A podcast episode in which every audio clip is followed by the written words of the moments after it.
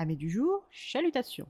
Pour les petits nouveaux, moi c'est Sekhmet et je vous souhaite la bienvenue dans mon podcast littéraire. Dans mon émission, je vais tenter trois fois par semaine de vous donner envie de découvrir des livres de tout poil, récents et moins récents.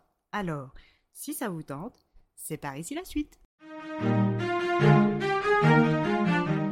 Aujourd'hui, je vais vous présenter La commode au tiroir de couleur d'Olivia Ruiz, publiée chez le livre de poche. Dans ce court roman, nous faisons la rencontre de notre narratrice. Cette femme, mère d'une petite Nina, vient de rentrer dans son petit 30 mètres carrés parisien situé sur la butte Montmartre et dans le salon cuisine une commode ancienne composée de 10 tiroirs colorés tous fermés par de petites clés latentes. Cette commode, elle l'a toujours connue car elle appartenait à sa grand-mère que tout le monde dans la famille appelait Abuela.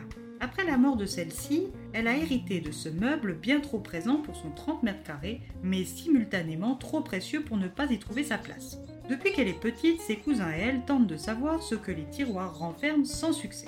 Il est temps pour elle de le découvrir enfin. La soirée est déjà bien entamée lorsqu'elle ouvre le premier tiroir et y découvre tous les présents enfantins qu'elle avait confectionnés pour l'abuela, ainsi qu'une lettre. La lecture de celle-ci est la promesse de réponse à des questions trop longtemps restées sans réponse elle rencontre la jeune Rita Monjean Carrera, 10 ans, accompagnée de sa sœur aînée Léonore, 16 ans, et de sa sœur cadette Carmen, 6 ans. Leurs parents étant des résistants actifs et recherchés par le régime franquiste, ils décident d'envoyer leurs trois filles en France afin de leur offrir un avenir en attendant la victoire des républicains. Le voyage à travers les Pyrénées est long, laborieux, semé d'embûches, et force Rita à grandir plus vite que les autres enfants du même âge. Accompagnés par un couple d'amis de leurs parents, Angelita et Jem, qui les soutiennent de leur mieux jusqu'au camp frontalier où ils vont une halte en attendant d'être accueillis à Narbonne. Quelques jours s'écoulent au camp et Angelita, qui est sur le point d'accoucher, ne les accompagne pas jusqu'à Narbonne, mais leur promet de les y rejoindre après la naissance de son bébé.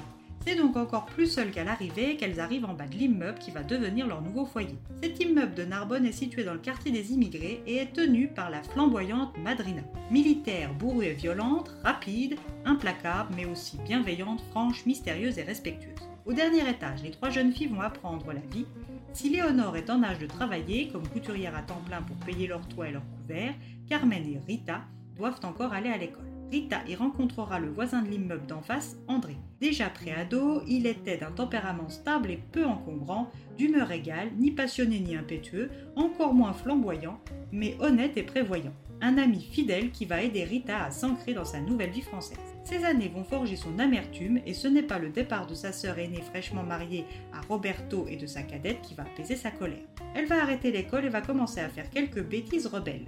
Puis enfin décidée à s'extraire de cette condition de paria, elle devient Joséphine Blanc, une Française narbonnaise bien comme il faut, c'est-à-dire tout entretenue, un peu prude, un peu mécontente aussi, et au placard l'impulsivité andalouse. C'est donc renommée qu'elle débarque à Toulouse et qu'elle fait la rencontre d'une vie. Cette rencontre, ce destin, s'appelle Raphaël, un immigré comme elle, beau comme un animal sauvage. Il commence le tour de la ville rose pour ne plus jamais se quitter, du moins pas volontairement. Après avoir trouvé un bon travail et emménagé avec lui, elle rencontre sa mère Pépita. Cette légende de la résistance perce à jour sa couverture de parfaite française, ce qui encourage Rita à s'assumer dans sa sphère privée. Elle avoue tout à Raphaël qui le savait déjà, et il coule des jours heureux jusqu'à ce que son statut de enlace soit d'agent de renseignement, les enlaces sont des hommes de confiance, pour certains ils sont même devenus des maquisards. Raphaël participe à l'acheminement de toutes sortes de marchandises depuis la France et pour lui, il est temps de retourner en Espagne prêter main forte aux résistants. Il n'est censé s'absenter que quelques semaines, mais un soir, un cri, comme elle n'en avait jamais entendu, fend la nuit. Elle sait instinctivement que c'est Pépita et ce que cela signifie. Arrivée près d'elle, elle apprend la mort de l'homme de sa vie ainsi que sa grossesse. Elle doit retourner chez les siens à Narbonne.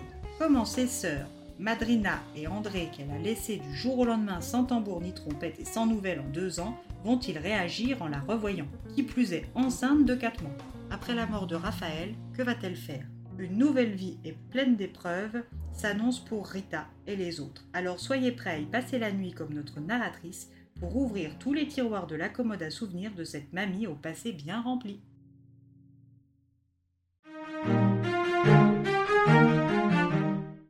Un livre court mais riche, prenant et rythmé, une belle découverte tant pour l'histoire racontée que pour la plume d'Olivia Ruiz.